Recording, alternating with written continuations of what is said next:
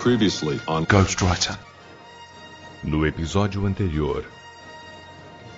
E ainda tem o lance de que nesse livro rola um clima entre a Leia e o Luke, né? Porque, tipo, ainda não tinha tomado a decisão de que eles iam ser irmãos, etc.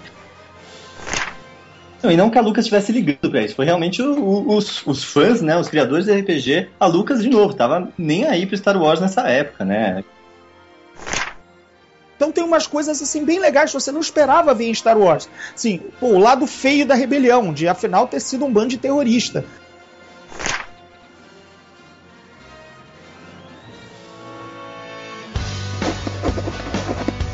I'm a writer. Well, I'm a writer, actually. I am a writer. Ghostwriter.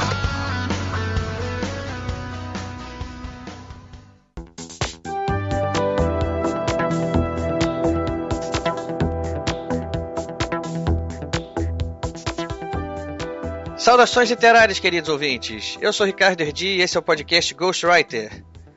O programa de hoje vem na sequência de um programa que nós já gravamos há um tempo atrás, que foi um programa sobre e-books.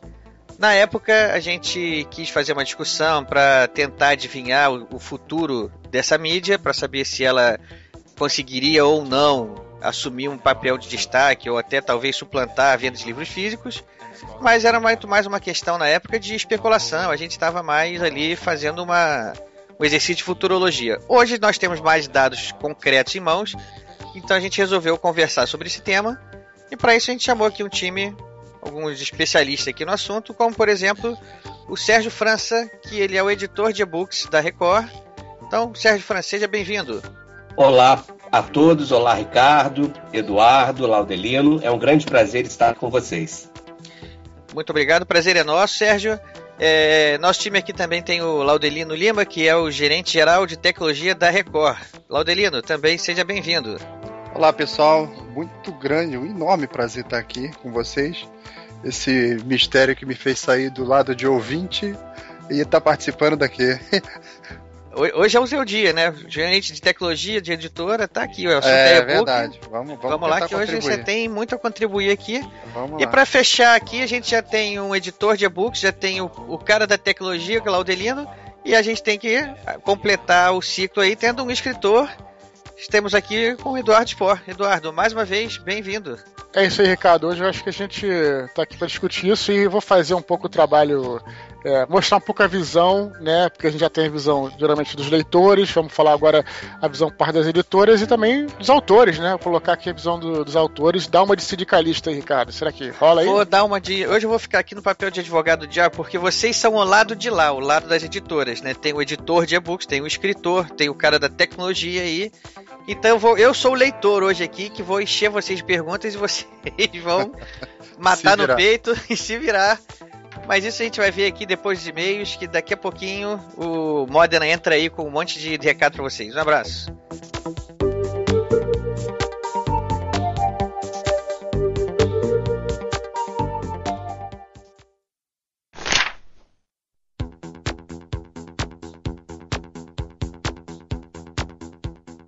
Salve, salve amantes da literatura. Sou Rafael Moder, editor do podcast, e sejam todos bem-vindos a mais nova leitura de e-mails e recados do podcast Ghostwriter. Para dar continuação à leitura de e-mails do programa anterior, ao meu lado, Ricardo Erdi. Eu mesmo. É, só lembrando que esses e-mails que a gente está lendo hoje ainda são relativos ao nosso episódio de Star Wars. E os, e os e-mails que a gente receber do episódio da primeira parte desse episódio sobre e-books e dessa segunda parte também, que a gente porventura venha receber, serão lidos no nosso próximo episódio, que virá semana que vem ou daqui a 15 dias, ainda não sei, né? Isso, isso. Isso mesmo. Lembrando que o nosso querido amigo Ricardo continua com problemas de gravação, ou seja, os equipamentos que ele está usando não são os melhores, e aí temos uma pequena queda na qualidade do áudio dele. Bom, seu Ricardo, para a gente dar continuação ao processo, e para aqueles que não querem ouvir os e-mails do programa passado, por favor, pulem para o tempo. 12 minutos e 30 segundos. Eu vou ler o e-mail do Vitor Campos, 21 anos, estudante do Rio de Janeiro. Rio de Janeiro. Sobre o selo Star Wars Legends. Em um bate-papo organizado pela editora Aleph para o lançamento de Herdeiro do Império, o autor Timothy Zahn descreveu muito bem o que seria o selo Legends. Imagine que são histórias contadas em volta de uma fogueira. Alguns acreditam, outros não. Existem histórias ruins, assim como existem histórias excelentes. Não se preocupe se a Disney removeu uma história do cânone. O livro está lá e você gosta dele. Eles não vão entrar na sua casa e levar seu livro embora. sobre o universo expandido. Vocês não falaram sobre a coleção de quadrinhos da Planeta de Agostini, que está sendo lançada atualmente. Serão 70 volumes no total, e dentre eles teremos a adaptação para quadrinhos dos filmes Os Seis e da trilogia Traum do Timothy Zahn. A gente não falou, mas a gente deixou para você, Vitor, falar pra gente. Isso aí. Boa. Ok?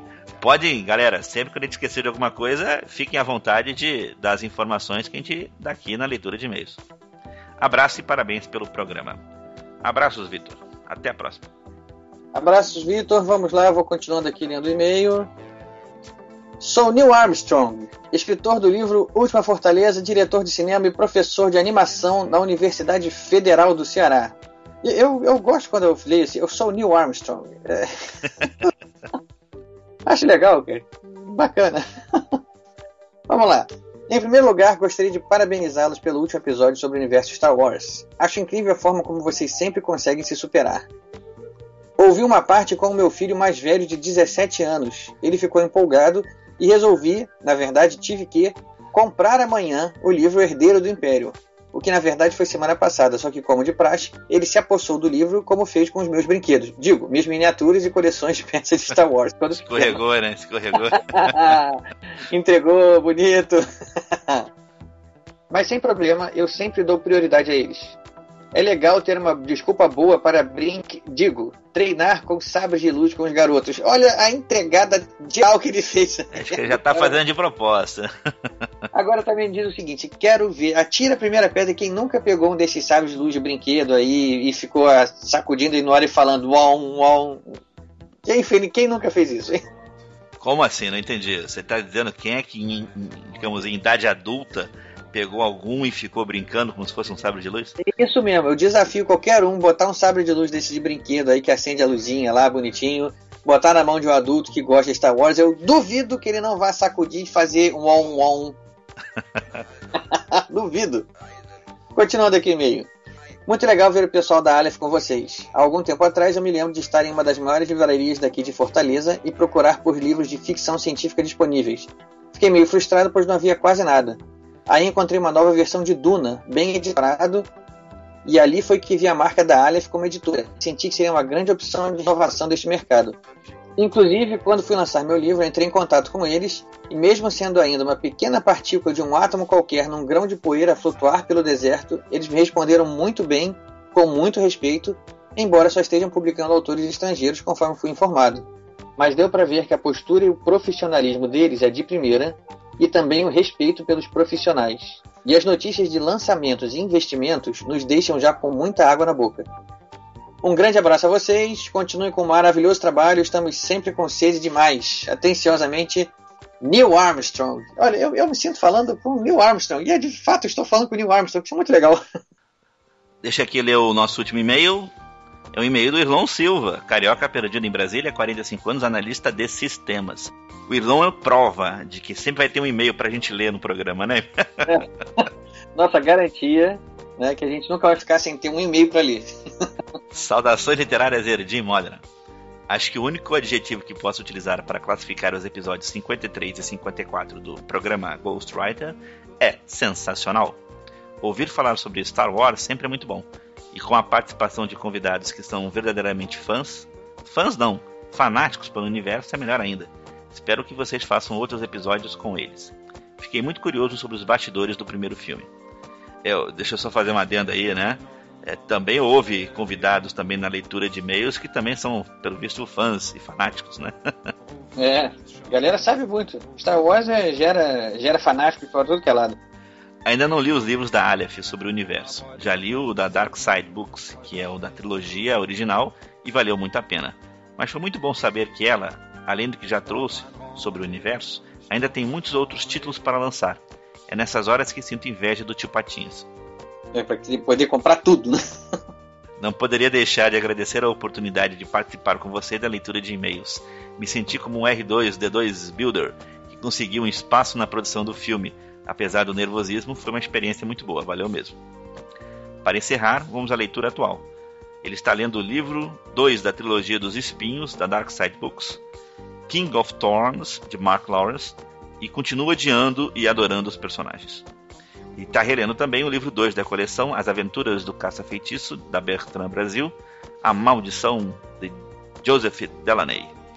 Grande abraço aos amigos, muito sucesso e vida longa e próspera. Abração, irmão. Valeu aí pelo Abraço, irmão. A gente agradece a sua participação aqui. Você está agradecendo a gente e a gente agradece você de novo, mais uma vez aqui, pela sua, pela sua participação aqui honrosa pra gente. E, e pessoal, como já dissemos no anteriormente, outros bons ouvintes nossos que sempre nos, nos presenteiam aqui com os e-mails estarão presentes nas próximas leituras, ok? Então fiquem no aguardo que de repente vocês serão chamados. Bom, galera, fiquem agora com a minha gravação dos endereços. Já sabem por quê, né? Então segue aí. Todo mundo vai ter que ouvir agora pacientemente os nossos endereços, a começar pelo nosso site, que é o programagw.podomatic.com. programagw.podomatic.com. O nosso Twitter, que é o arroba programagw, arroba programagw. O nosso e-mail, que é o programagw.gmail.com, programagw.gmail.com. Facebook, que é o facebook.com barra programagw, facebook.com barra programagw. E para terminar, aqueles que quiserem nos encontrar no iTunes, basta procurar pelo podcast Ghostwriter. Podcast Ghostwriter. Bom, pessoal, fiquem agora com a segunda parte do episódio. Ricardo, abração, até a próxima. Até a próxima e, pessoal, daqui a pouquinho eu volto aí.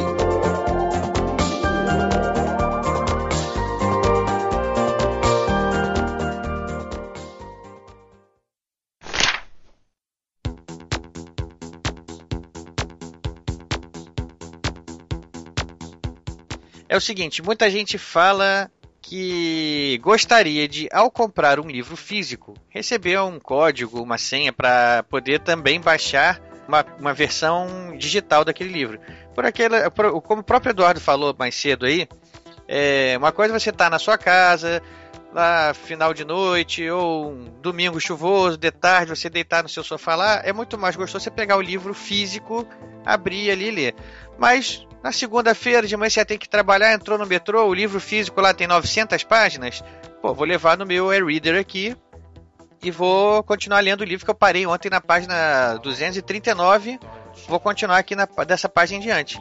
Pô, mas eu não tenho o livro digital, só comprei o físico. E aí? Veja bem, gente. Por, vamos, a gente tem que pensar que o nosso mundo é levado pelas leis do direito pela reciprocidade, se ao comprar um livro impresso você pudesse levar o seu correspondente digital, a reciprocidade manda que se você comprasse um livro digital, você pudesse receber o impresso também, por que não? Não é? Um é superior ao outro? Um vai de carona no outro? Não. São dois produtos diferentes. Se você é uma pessoa que gosta de comprar o livro impresso, mas também gostaria de poder ler esse livro no iPhone ou no, no smartphone, no tablet, no e-reader, o seu modelo de compra deve ser o livro digital. Porque você comprando um livro digital, você vai poder ler ele em seis gadgets de sua propriedade. Você vai poder ler, vai poder ler esse livro no tablet, no telefone celular, no PC. Kindle, né, do Reader. Exatamente, no celular e tal. Maravilha. Você está comprando no livro eletrônico. Ele tem essa função, né? Que é a função.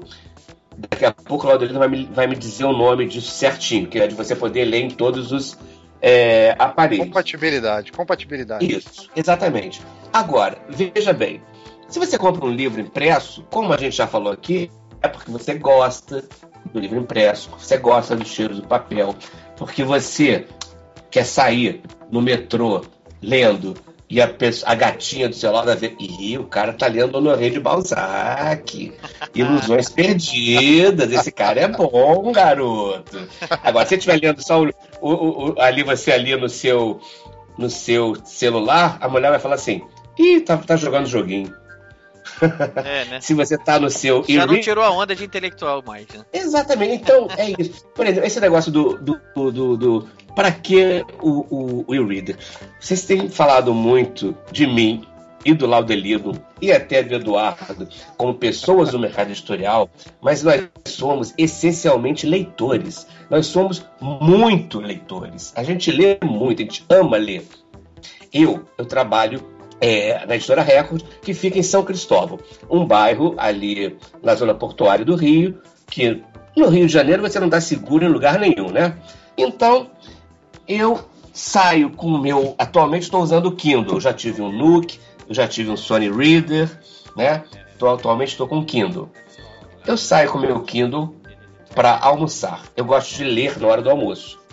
Se eu estou com o meu livro impresso, eu boto ele aqui do meu lado, estou manuseando garfo, faca, comida, Coca-Cola, e tenho que segurar com o cotovelo o livro impresso para que ele não vire a página.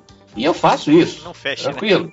Eu faço esse malabarismo tranquilamente. Agora, quando eu estou com o meu Kindle, é muito mais fácil. Eu só, só preciso dar um toque para mudar de página. Isso me facilita muito o manuseio. Por outro lado, também, e, e- e se eu fosse com o iPad? Será que eu estaria ali naqueles restaurantes populares, às vezes, em São Cristóvão, subúrbio do Rio? Eu teria medo que me roubassem meu iPad. Então, com o iPad eu não vou, não. Eu tenho iPad, mas eu não vou, não. Eu vou com o meu Kindle. O meu Kindle, ele não custa muito caro, como não custaria o meu Kobo ou o meu Leve, eu tenho um Leve também. Mas assim, se vier um bandido me roubar, eu falo assim, meu amigo, só serve para ler livro. Ele vai falar assim, toma, não quero isso não. Você imagina, Serginho, alguém chegar pra você e falar: Ei, tá um assalto, me passa o livro. Olha, eu vou contar uma coisa pra você, aproveitar esse, esse exemplo pra falar uma coisa pra vocês. Há muito tempo atrás eu tive meu carro roubado, indo no Meia. Tava ali, tinha, tava dando uma passeada por lá e acabou parando, parei no sinal, roubaram meu carro. Eu tava me preparando naquele dia para ir à noite num casamento e eu tinha levado umas roupas pra trocar, que eu ia ficar, eu ia parar na Tijuca lá no, no, num lugar lá que eu ia depois trocar de roupa lá e tinha levado um livro pra ficar lendo até a hora do evento que eu tinha à noite. Pois bem, eu fui- o carro foi levado, eu fui para, para uma delegacia, eu fiz estava fazendo o boletim, quando eu estava no boletim o carro passou na frente da delegacia. Os policiais correram atrás, fizeram uma perseguição, 20 minutos depois voltaram com o meu carro. Sabe qual foi a única coisa que sumiu de dentro do carro? O livro. O livro? Sério? As minhas roupas foram embora, as, as minhas roupas continuaram lá, eu tava cheio de documentos do trabalho lá, tava tudo revirado, jogado pelo chão, tá, mas estavam todos lá. É, outros itens pessoais, chave disso, chaveiro daquilo, mais umas outras besteiradas, tava tudo lá. O livro que eu tinha levado pra passar o tempo lá sumiu. Eu tenho Ponto explicação para do livro, cara. Hã?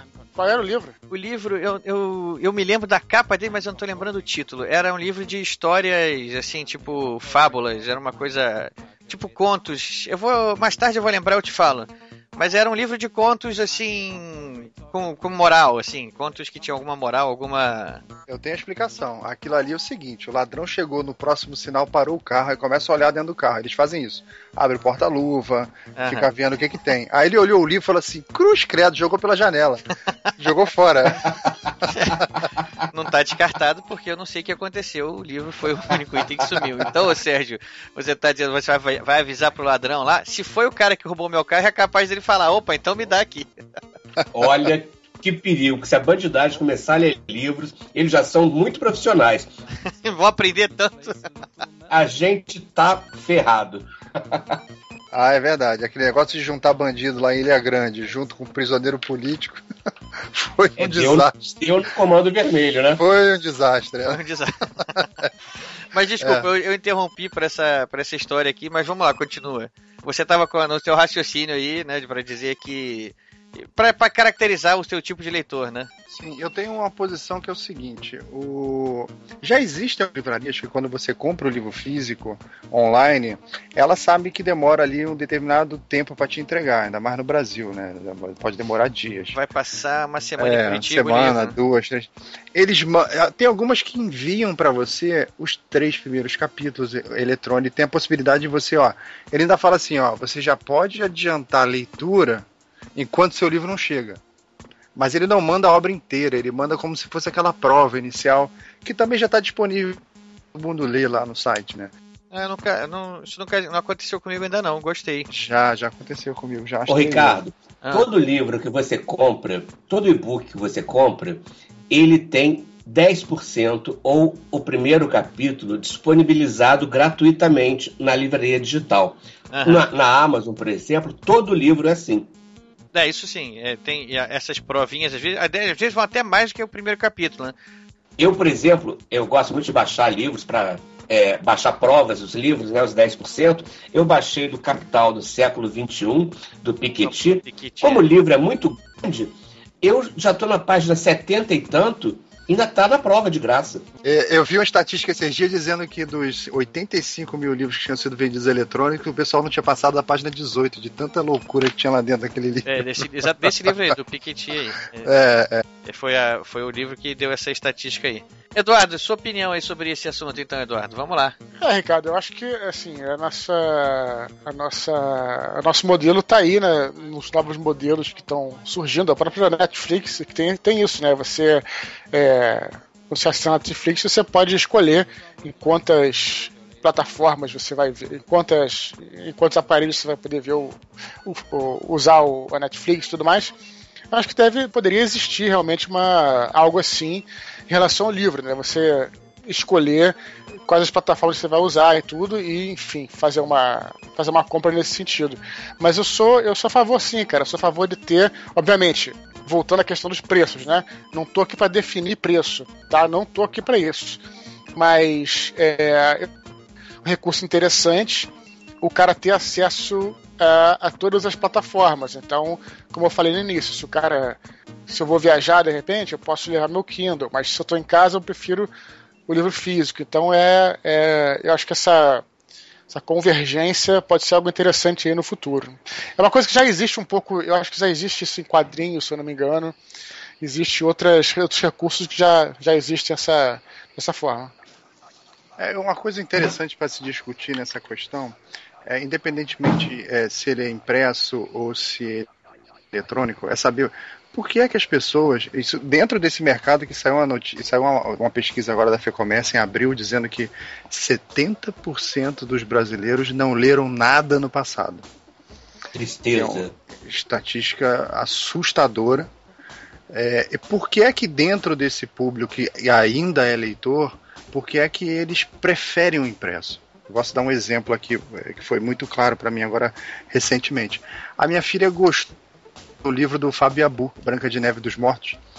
Aí é, eu baixei o livro digital para ela ver, comprei o livro digital, entreguei o Kindle para ela, que eu já queria sentir, porque ela é usuária de tablet, essas coisas todas, gosta de ler.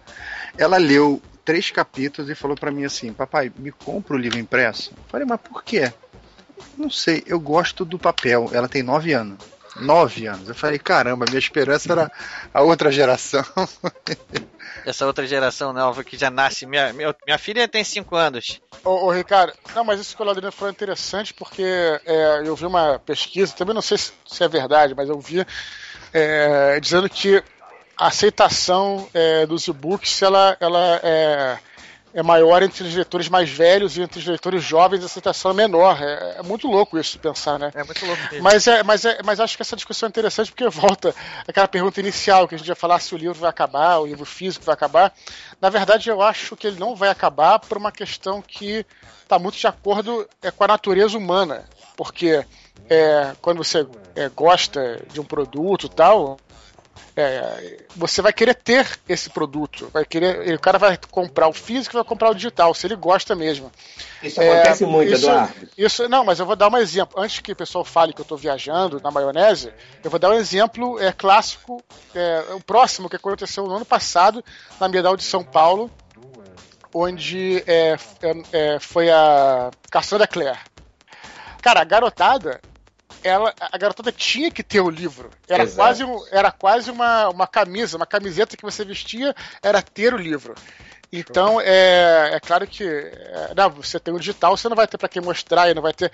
Claro que eu sei que pode ser uma discussão um pouco, um pouco boba, um pouco frívola, mas isso é, mas isso é, é. algo que, algo- mas isso é algo que acontece. O E instinto de pra mim, colecionador é forte em todo mundo, né? então a galera assim, pode até achar que, que, essa, que essa turma que compra os livros por, com- é, para ter os livros é a minoria. Então as pessoas até falam, ah, mas isso vai ser, essa demanda vai ser suprida é, por livros de capa dura e vai ter uma galera, um, um pequeno nicho que vai comprar o livro por ter o livro. Não, na verdade isso é a grande maioria da galera que compra.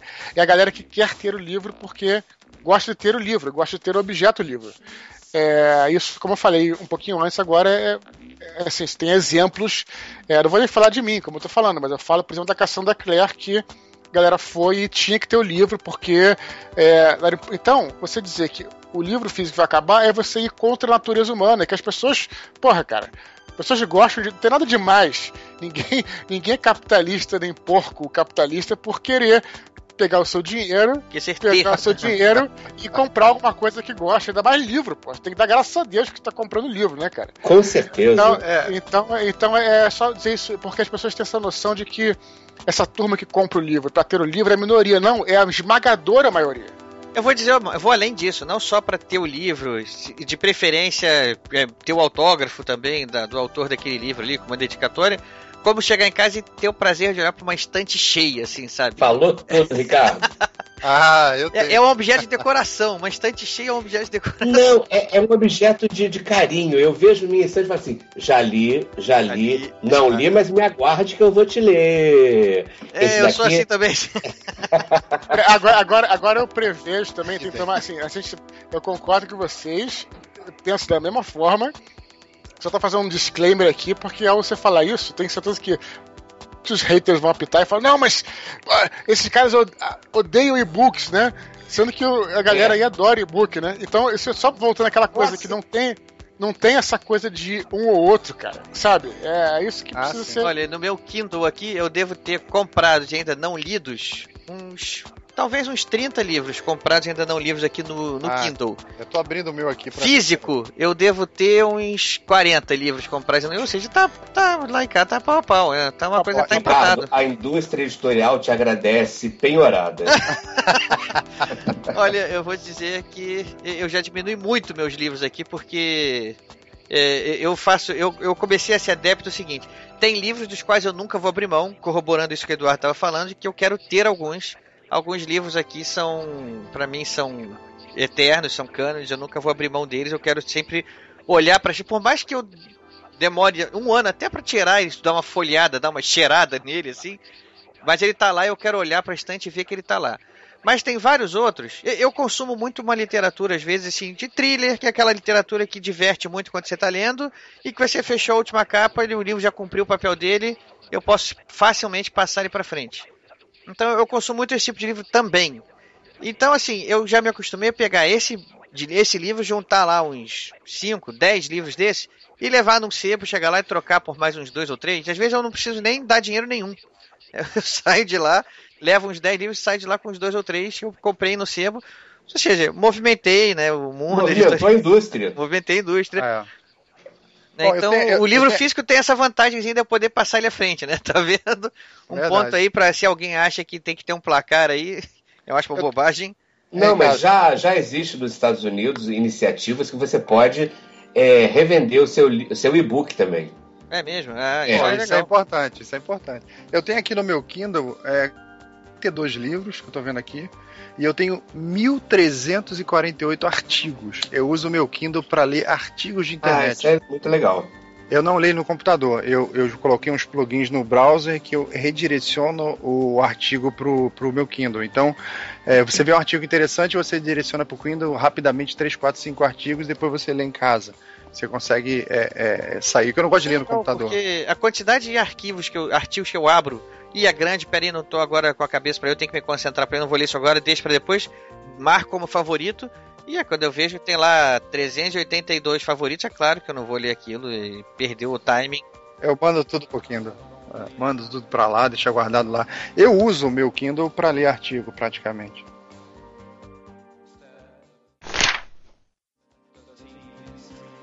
Eu tenho uma- um questionamento pra gente discutir que eu acho bem bacana. Então vamos lá, você bota na mesa aí.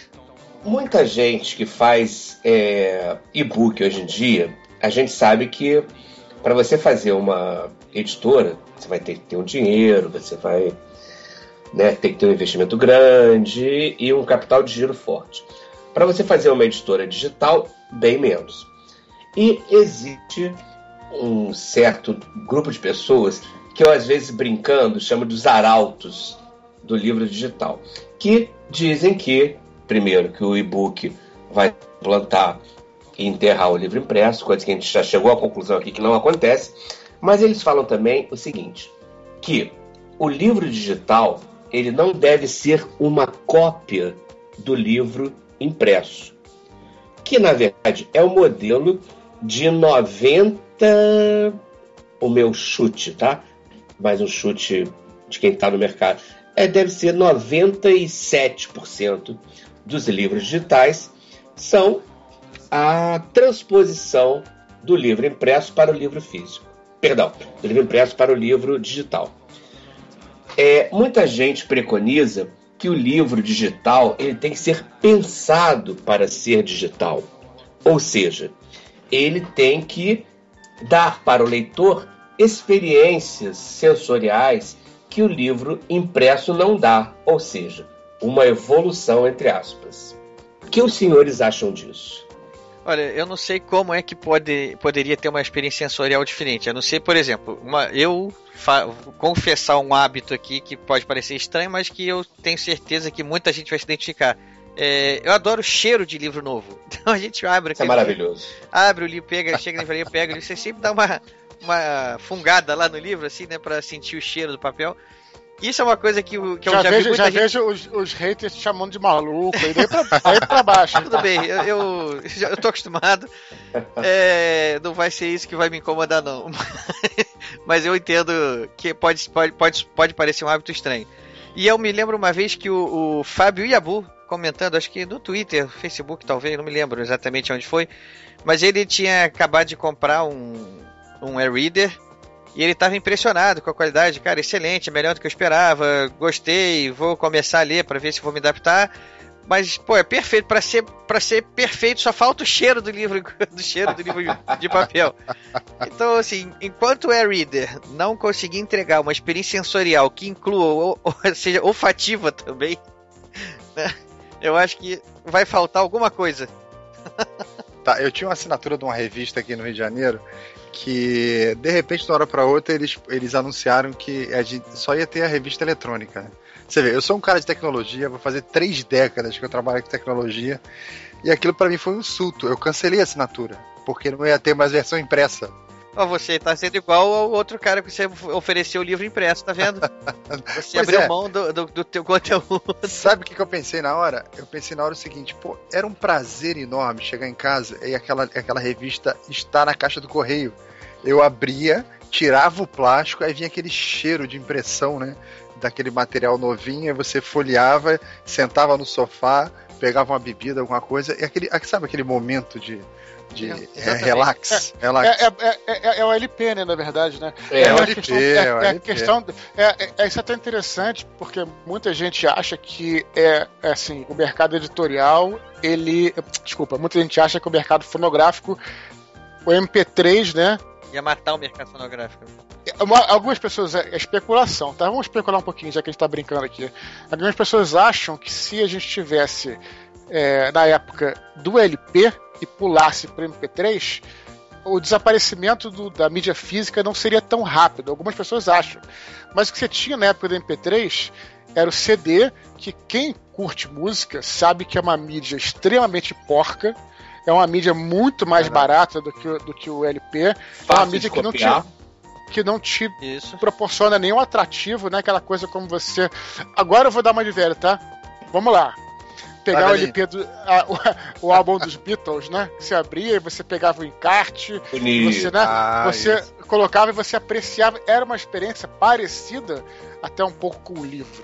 Era uma experiência diferente. Então muitas pessoas acham, tô, brin tô fazendo uma brincadeira, calma, tá? Os reis, calma. Tô fazendo uma brincadeira aqui.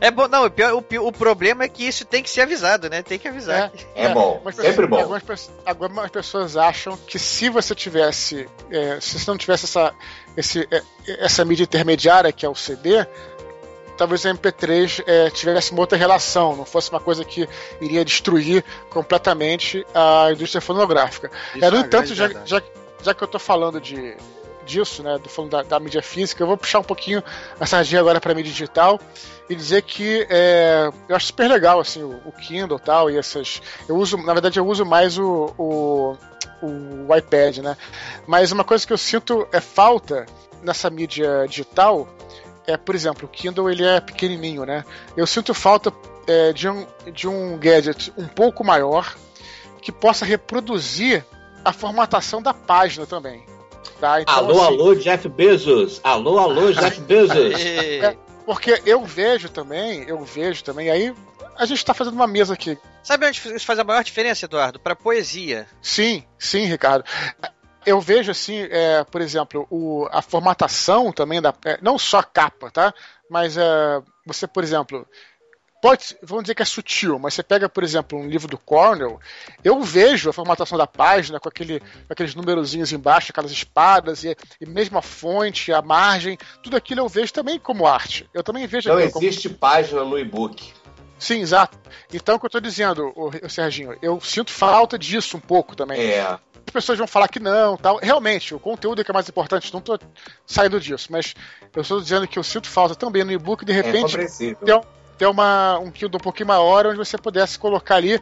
é, se você quiser, foda-se. Se você quiser botar menor, beleza, você desmarca e, e faz o que você quiser. Mas ter a opção de você ter uma reprodução da página, da mancha da página como ela é, isso eu acho que faria diferença também. Poderia colocar uma, uma coisa bacana, de repente a inserção que hoje ainda é difícil, no Kindle pelo menos, você colocar imagens, tudo isso aí é uma, é uma tecnologia que pode é, vir isso no futuro. É, em biografia isso é um problema também, porque biografia normalmente tem aquelas páginas centrais com fotos, né, com informações Isso, isso extras. dá pra fazer no e-book. É, dá pra fazer, Ah. mas, por exemplo, no o Kindle, assim, o modelo que eu tenho não tem cor. E aí, aí as fotos perdem totalmente a. Não, é no, lê no- aí vai pro iPad. Mas dizem, dizem que já existe tinta eletrônica colorida, né? Que estão só esperando ser o momento certo para lançar. Não, sim, mas talvez não seja caro, Serginho. Talvez eles estejam esperando o momento certo para lançar essa tecnologia. É, eu sabe? sei. Mas que Você, é, todo mundo é, sabe que a gente tem o iPhone é, há cinco gerações para frente, sei lá. Mas é claro que vai ser lançado aos poucos, né? Tudo mais. Então, claro. muita gente acha isso também. Que então é só tô falando, na verdade, tô advogando agora em defesa dos e-books e querendo que a tecnologia evolua nesse sentido. né? Ah, É. eu tenho o meu, o meu modelo ideal de e-book, eu como estudante de tecnologia. O, meu modelo ideal de, é, de e-reader é um que. É, atenção, Jeff Bezos, eu sei que você vai escutar esse podcast. Ó, presta, anota aí, filho, anota aí, olha só. É o seguinte, quando você está lendo uma determinada página lá no e-reader, é, ele não tem hoje, mas em breve ele poderá ter essa capacidade. Ele sabe, através da leitura, da posição dos meus olhos, em que local do texto eu tô. Aquele texto poderia ter um fundo musical, aquele texto poderia ter uma sonoplastia daquele momento que eu tô lendo aquele parágrafo ali, alguma cena de luta, isso. É, alguma luta, alguma coisa, um tiro, eu poderia escutar o tiro no momento em que eu tô lendo o tiro. Seria uma, uma experiência muito mais rica com o reader, entendeu? Ia ser, ia ser divertido. Imagina você lendo no metrô, lá e você tá lendo uma cena de. uma cena lá caliente, lá, um romance, lá, uma coisa. Uma pegação lá, de repente o seu e-book começa a gemer alto. Oh my god, oh my god. Ô, Ricardo. É, pode ser uma coisa Se que quer- você, tem que correr, abaixar Ricardo- o som de- dele lá. Ricardo, foi, Ricardo foi um dos que, dos que comprou o digital dos 50 tons de cinza É, pra ninguém saber, É, isso é verdade. Esse livro pra dá ninguém saber que tava lendo. Pois né? é, você, se você lá tá lendo, como você falou lá no Rede Balzac, lá no, no metrô, é, é, beleza, eu quero mostrar aqui, vou tirar uma onda de intelectual, quem sabe uma gatinha intelectual aqui vai olhar e vai Já vou pra puxar um papo. Agora se eu tô lendo que ninguém sabe o que, que eu tô lendo, então, beleza, aí eu vou ler lá os 50 tons de cinza ali. Mas, gente, eu posso falar, a gente está falando de, de, suposições e mundo ideal. Eu posso falar de hoje o que é o mundo real do e-book, nesses dois aspectos que o Eduardo e que o Laudelino falaram? Vamos lá, vamos lá. No caso do, do Eduardo, né, sobre a questão da página, do, da concepção visual da página. Isso se chama projeto gráfico de miolo, né? Você chama um designer e ele vai fazer o miolo do livro, ou seja, cada uma das páginas do seu livro da forma mais adequada, na forma que ele imagina ser a melhor para o seu olhar. No caso do livro do Bernard Cornell, que eu também sou super fã, aliás, Eduardo, já li a prova do novo da Crônicas Saxônicas. Ah, ah, ah. É. aí, tá aí, ouvintes ouvintes fãs do Cornell, que são, não são poucos. É sensacional, galera. É sensacional. Ele é... tá pra me mandar a, a coleção do, do Crônica Saxônica. Eu não cobrei, porque eu não tô. Eu tô é enrolado. Assim. Não chegou ainda? não, e assim que. Assim que eu. Eu, eu não cobrei porque eu, tô, eu não cobrei porque eu tô enroladaço, mas assim que eu. Não, mande, que eu ficar certo, tranquilo, eu vou te cobrar. Não, eu já lembrei, já vou te mandar. Mas aí você vê. O que acontece no, no livro digital hoje. O que acontece? Por que, que o e-book não tem página? Por um motivo muito simples.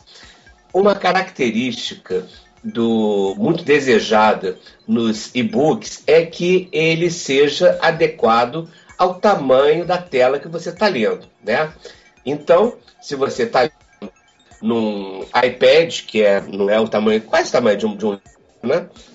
É diferente de você ler numa página de um smartphone esse recurso chama flow, reflow, né? Ele adapta aquela página ao tamanho do que você está lendo. Consequentemente, talvez fique uma letra muito pequena se seu aparelho for pequeno. E qual recurso, isso é uma coisa bacana que o e-book tem, que você pode utilizar? Você pode simplesmente aumentar o tamanho da letra, que é também um recurso para as pessoas estão chegando na terceira idade, como eu, que já estou com 52. E esqueceu o óculos em algum lugar? Exatamente. Eu tô falando porque eu passo por isso também. eu uso óculos de leitura e às vezes eu esqueço, eu, me, vou lá rapidinho, aumento a fonte e não tem problema nenhum. Só falar uma coisa pro Serginho, só deixar claro que eu não. não, não assim, eu, eu acho que pode ter que aumentar tudo a letra. Só tô colocando a questão da página inteira como opção. Mas eu não, acho eu que. Mas veja bem. Mas Aí acho legal, legal ter, ter, você poder aumentar a letra, com certeza. É, mas veja bem, se você aumenta a letra, a página 16, a página 16 no livro impresso, ela está levando em consideração o corpo 11,5. Corpo é o tamanho da letra, né? É, se você passa para o corpo 18, ela passa a ser a página 15 agora, ou 14. Ela vai ser a não, página. Sim, não, sim, mas, mas, é, mas, é, mas aí tudo bem, aí, aí desformata. Mas é legal ter uma opção aí, de estar. Tá... Então é isso. Na verdade, o, o, o e-reader hoje, aí falam assim, o mundo real hoje do e-book. O, o, o e-book é um papiro. O e-book é um livro em rolo. É um livro que você vai desenrolando de baixo para cima, entendeu? Uhum. É, é, é, engraçado isso. Essa é exatamente é a, volta, a, impressão que eu tenho quando eu tô lendo o e-book. É a volta do ao papiro. É uma coisa tão engraçada, né? Porque você chega a um momento de excelência tecnológica, mas você volta, se você estuda a história do livro, nossa, você volta 1500 anos. Mil anos, provavelmente, né? E hoje, aí eu vou, eu vou até expor uma deficiência do livro. O e-book, hoje ele é deficiente para os designers que cuidam do projeto gráfico do livro. Você chegou hoje a uma excelência de tipos, de fontes, de entrelinhamento, de tamanho da mancha gráfica, ou seja, o, o, o designer, o artista ou o, o profissional que cuida da, da, da, da, da graça, da, da, fruição da sua leitura página a página, ele, na verdade, na relação do e-book, ele infelizmente deu um passo atrás, justamente por não termos o que o Eduardo está pedindo. Ele queria. O que, que, o que, que o Eduardo queria? O Eduardo queria um PDF. O que é o PDF? O PDF é uma foto da página. Ou seja, ele mantém todas as características gráficas daquela página, não é? Mas só que um, se você fizer um, é, se você colocar um PDF, muitas editoras pequenas colocam, é, como e-book, fica um produto eletrônico é, can, é, canhestro, entendeu? Manco. Ele fica. Ele não te dá as opções que o livro eletrônico te dá. Por quê? Para você ler, você não conseguiria aumentar a página. Ele lê uma foto, ele lê uma imagem. Você não conseguiria aumentar a página. Para você aumentar a página, você teria que ficar passando o dedo de um lado para outro, dedo de um lado para outro, para conseguir chegar ao final da frase. Outra coisa, você não conseguiria uma coisa que eu acho maravilhosa no livro digital, que é o dicionário. É uma coisa maravilhosa. Você está é lendo muito bom, Machado realmente. Assis, você coloca o dedo na palavra que você não conhece. Eu, por exemplo, gosto muito, tenho muito prazer em ler escritores que se preocupam, Eduardo Spor é um, com a relação da arquitetura quando se descreve um, um cenário, né? Isso é muito bonito. Você fala sobre aspectos que fazem na sua, lei, na sua memória uma alegria visual muito grande. Mas muitas dessas palavras você não conhece. Você só colocar o dedinho ali e ele te dá a, a, o significado da palavra. Se você está lendo em inglês ou em outra língua, mesma coisa. Uma palavra que você ainda não conhece, coloca o seu dedinho ali e vai ter ali a palavra traduzida para você. Isso é muito bom, né? Mas então eu estou é, admitindo para o Eduardo que o e-book tecnologicamente ainda tem que avançar para chegar nessa percepção que o Eduardo gostaria de ter e é muito justa, né? Porque ele respeita o trabalho do designer gráfico que fez toda uma pesquisa chegar àquela página tão agradável de se ler. Então, nós do e-book ainda estamos devendo isso. E para o Laudelino, esse negócio de, por exemplo, poxa, aí você está no livro lá, num thriller, e teve um tiro, você ouve um bang, né? Isso é uma coisa muito, assim, relativa, Laudelino. Por quê? Você vê, se você está num livro, você está lendo um livro didático, e você está lendo sobre a África transsaariana, você pode. Estou acessando o dicionário. Estou acessando o dicionário, senhor Quando você fala, você vai lá e coloca ali no link, ele já vai abrir um quadro que tem ali o que é a África transsaariana, o que é o deserto, o que é a agricultura nesse tipo de território árido e por aí vai. Também tem nos livros infantis, eu brinco um pouco, né? Porque é, quando se fala do, do Enhanced Book, né, que é o livro melhorado, né, ele, se- ele se presta muito bem, por exemplo, como no livro didático que eu já disse, para o livro infantil. Quer dizer, aí o que acontece? É aquela página, você toca na folha, ela cai na aguinha, a aguinha faz choá choá e o peixinho fica passando. Isso é um barato para literatura infantil, traz mais é, interatividade, etc. Porém, a gente fica pensando o seguinte: imagina ler um livro de, de literatura, imagina ler, é, sei lá, é, James Joyce, é, Kafka.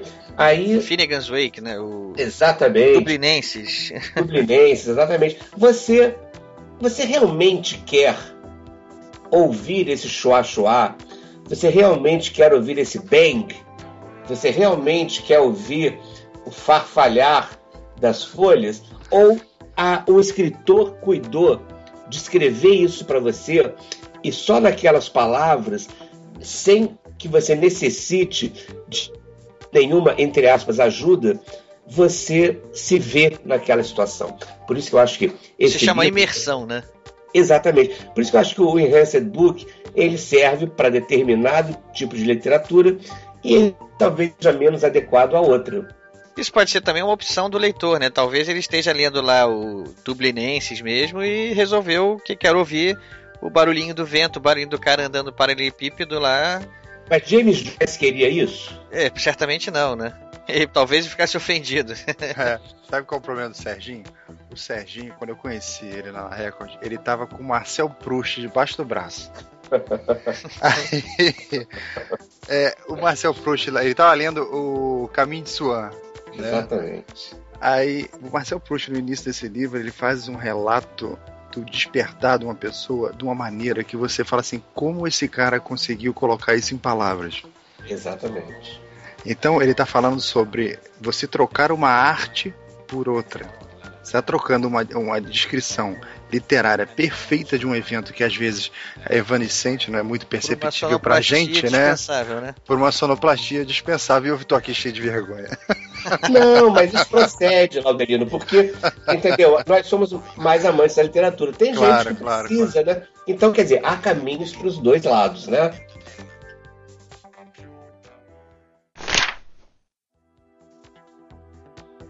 Bom, pessoal, eu vou fazer o seguinte agora. É, a gente não tem condição nem tempo mais para levar esse assunto a- ao esgotamento, né?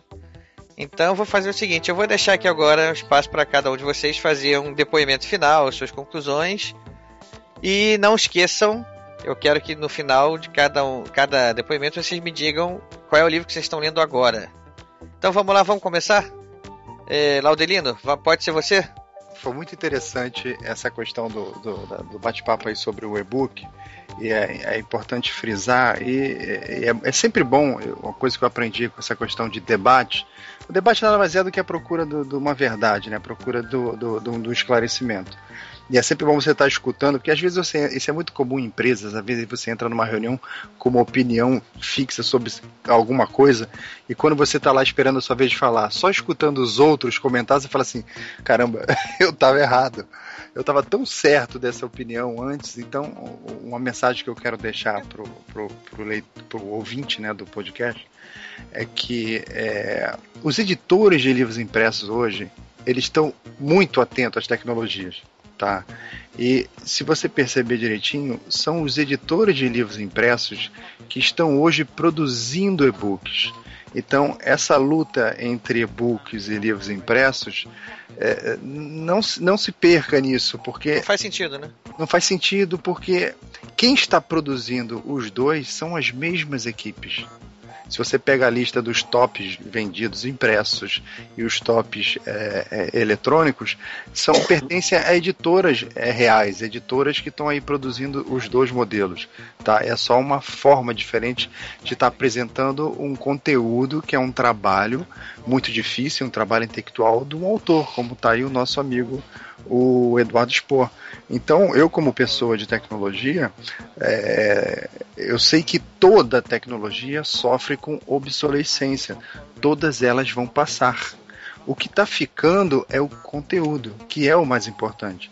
Não importa se ele está impresso, se ele é papel, o importante é que cada vez mais tenhamos bons autores, bons textos e que isso esteja disponível para todo mundo, independentemente do modelo, né? No que fundo, for. é a literatura que conta, né? É a O- literatura. O, e-book, o livro físico é só o meio que você tem acesso a ela. Claro. Agora eu, eu falo dos livros que eu tô lendo Vamos agora. lá, fala aí, o que, que você está lendo nesse momento aí? Quais são os seus livros de cabeceiras agora? É, eu, eu, eu, eu leio várias coisas ao mesmo tempo, né? Natural. Natural, né? Que eu tô lendo agora. Eu tô lendo agora, é, eles ficam espalhados. Fica um na minha mala, fica um do carro, um do lado da cama. Você parou ali, você pega aquele livro do local, né? Eu tô lendo agora o- um livro chamado Sol é para Todos, da Harper, Harper Lee, que é um livro que recebeu o prêmio Pulitzer de literatura. Ele entrou Puxou no... lá, da- pegou lá da Record, né? Que tá saindo agora, né? Pois é, ele entrou no clube do livro lá da Record. Aham. Ele é da Então- José Olímpio. Da José Olímpio, é. É um livro que eu confesso, assim, do fundo do coração, que eu não pegaria ele para ler. E isso é muito bom, sabe por quê? É, você tem que experimentar a literatura. Você tem que Isso é, mu- começar. é muito legal mesmo, né? Isso É? o Tem que livro é bom, começar né? a ler um livro. É, você tem que. É o seguinte, o livro tá, as 10 primeiras páginas estão chatas. Insiste. É muito ruim você não terminar um livro. Então eu tô no meio do livro e tá uma delícia. Ah, legal. tá muito legal o livro. Tá, esse é um dos livros que eu tô lendo agora. O outro já é um livro é, mais voltado para enriquecimento pessoal. Eu tô lendo um livro chamado Gramática Latina do Napoleão Mendes de Almeida, que é para você conhecer um pouco mais de latim, tá? É, é coisa pessoal. Sempre útil.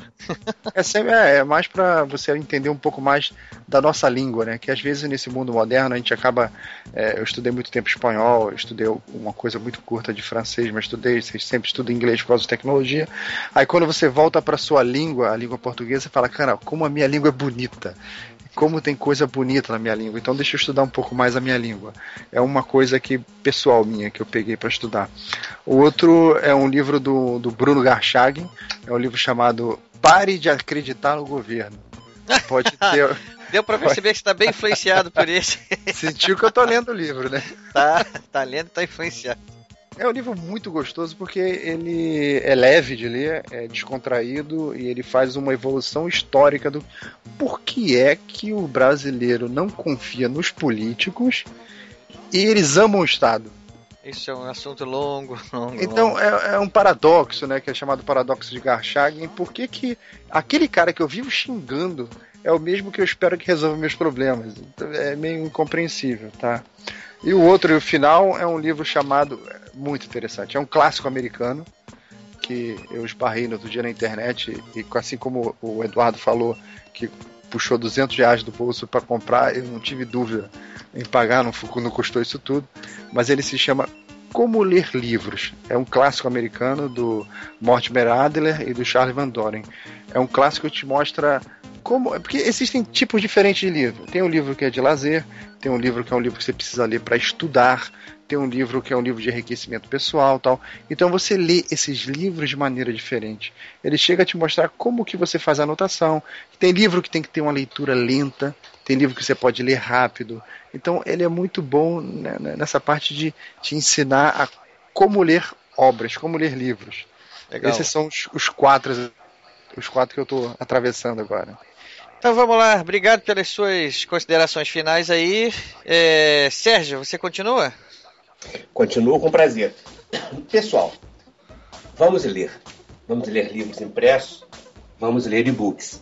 Os e-books são uma continuação muito bacana da tradição de leitura que nós queremos que esse país cada vez mais tenha em si. Com o e-book, como eu disse, você pode pegar amostras de livros para ler um pouquinho antes de escolher por uma obra. Você pode utilizar o dicionário, você pode. é, o, o, o mesmo e-book, o mesmo e-reader te leva direto para enciclopédias, para a Wikipédia. Ou seja, é uma complementação da leitura do livro impresso. Mas veja bem, eu sou um cara que amo livro de papel. Eu sou um desses da seita dos cheiradores de livro, entendeu? Essa é uma seita que ele é muito maior. Tem muito mais gente que se imagina do que se confessa. Exatamente. Entendeu? Então é, é um grande prazer ler, é um grande prazer você participar da cultura que vem sendo produzida por esses seres bípedes chamados humanos. É uma coisa muito bacana. Você cresce muito, você cresce muito a cada leitura, seja ela digital, seja ela impressa. Sobre os livros que eu estou lendo, eu estou numa fase meio francófila. Eu estou lendo nesse momento Ilusões Perdidas, de Honoré de Balzac. Como lá o Delino falou, terminei No Caminho de Swan, do Proust. Tô- eu leio sempre muitos livros ao mesmo tempo. Estou lendo tam- também um livro chamado é, Atenção Eduardo Sport, que gosta disso. É um livro chamado Sobre a Guerra, escrito por Napoleão Bonaparte. Olha, Que olha os- esse eu não conhecia os- também. é sens- acabou de sair. Ele é da civilização brasileira. São os conceitos de guerra de Napoleão. Sensacional.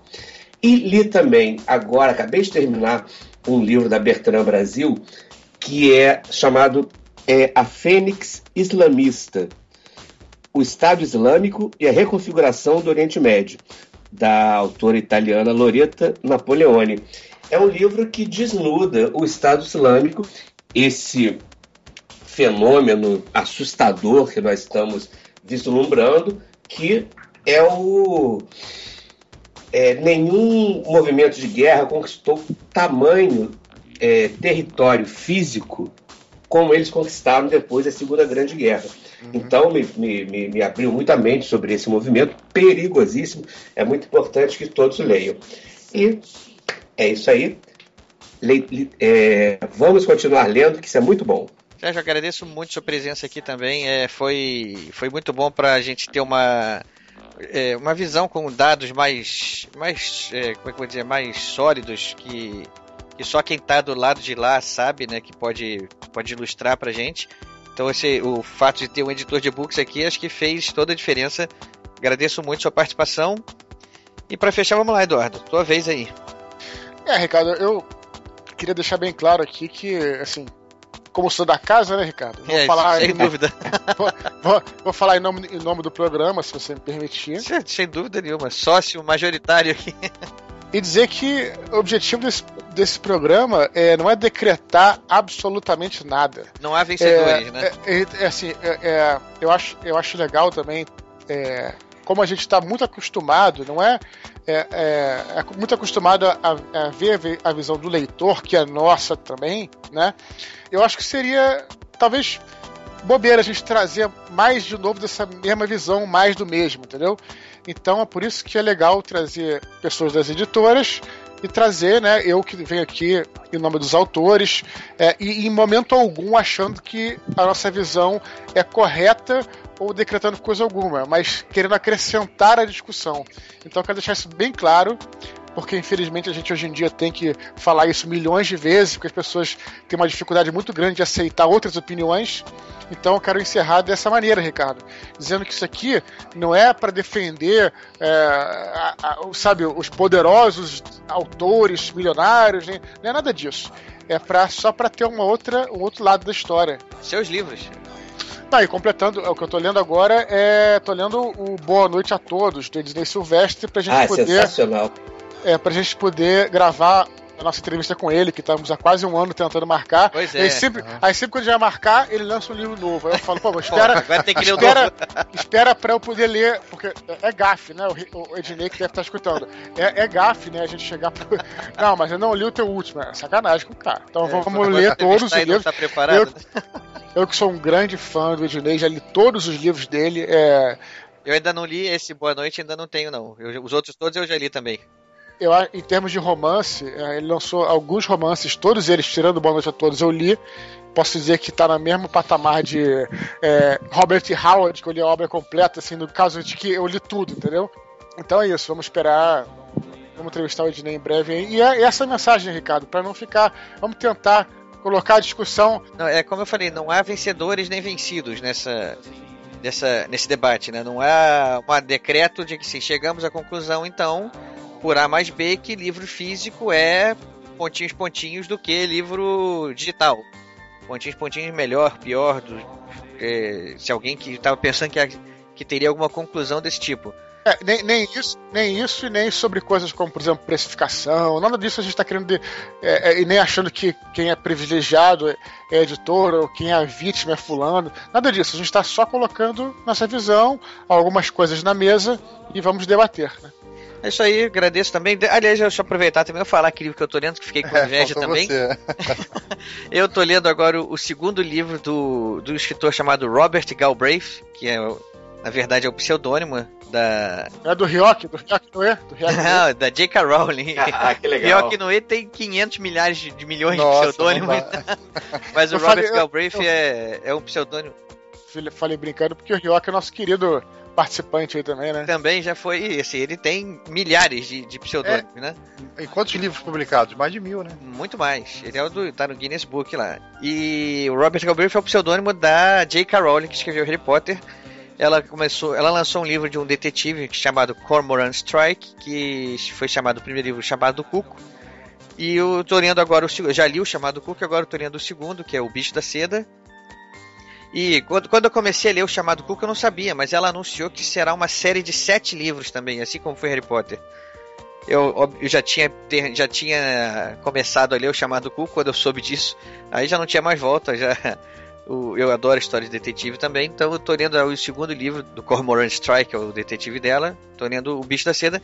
E também tô relendo um outro livro, que é O Brasileiro em Berlim, do João Baldo Ribeiro. É um livro de. Não, não chega a ser crônica, mas são quase crônicas com mini contos assim que foram publicados em jornal mas que é uma delícia ler. Lá, o, o, João Baldo Ribeiro tem uma, uma prosa, uma narrativa muito gostosa também. Eu gosto muito, eu sempre li ele no jornal antigamente. E resolvi reler o Brasileiro em Berlim. E é, é tão rápido de ler assim que eu fico demorando a pegar o livro de volta porque eu não quero acabar, sabe? Fico protelando. Mas enfim, é isso aí que a gente tinha para dizer. Eu espero que vocês tenham gostado e mande suas opiniões também. Todo mundo aí que quer que tem alguma opinião sobre esse debate. Isso aqui não é um UFC livro digital versus e-book, é, versus livro físico. Então, se quiser mandar suas impressões, mande pra gente também, que a gente lê com prazer no próximo programa. Então, fiquem todos aí com um abraço. Esse é o podcast Ghostwriter se despedindo.